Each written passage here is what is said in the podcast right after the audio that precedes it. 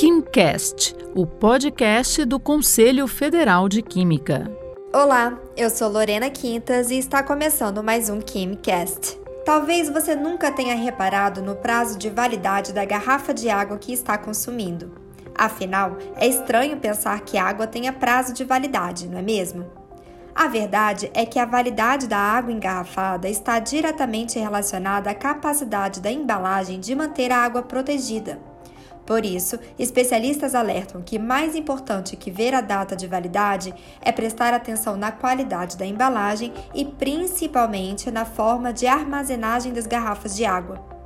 Vamos saber um pouco mais sobre isso com a engenheira química Letícia Zoccarato.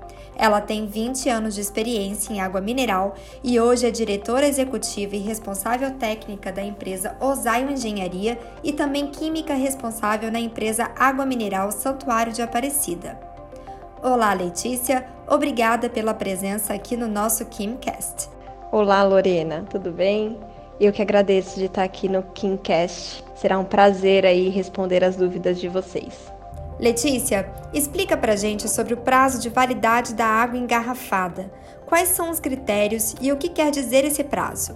Não existe uma lei que especifica é, o prazo de validade dentro das águas envasadas, águas minerais. A empresa mineradora é responsável por analisar a parte físico-química, microbiológica e também as embalagens e juntando esses dados é onde a empresa determina se vai ser dois meses, três meses, quatro meses, junto com o processo dela.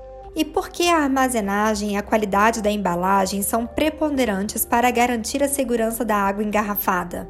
Vamos dizer assim, uh, o que envolve a matéria-prima principal, a água mineral, é, são as embalagens. Então, se ela envolve ela é embalagem primária, nós temos que tomar muito cuidado que está em contato com a água porque caso contrário você vai ter uma contaminação cruzada ou até mesmo é, passar um sabor para essa água.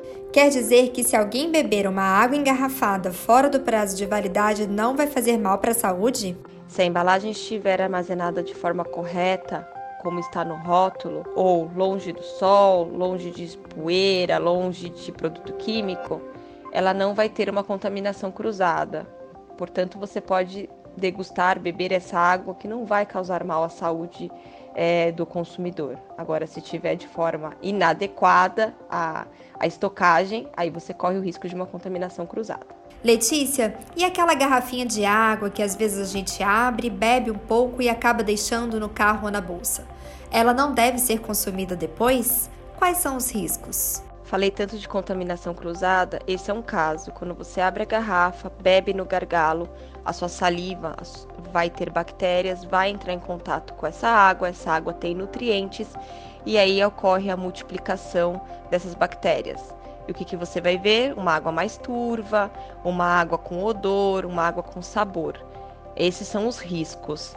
Por isso, beba a água por completo ou armazene ela numa garrafa térmica. Obrigada, Letícia, pela sua participação e pelas informações. E eu sei que você costuma dar boas dicas para os consumidores no canal do YouTube da sua empresa, não é mesmo?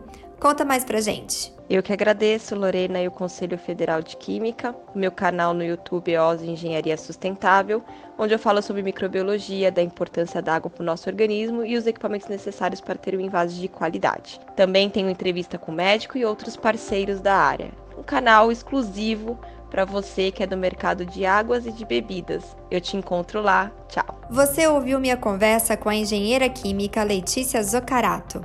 Se você quiser saber mais sobre esse tema, acesse a reportagem completa no site do CFQ, cfq.org.br. Obrigada e até a próxima.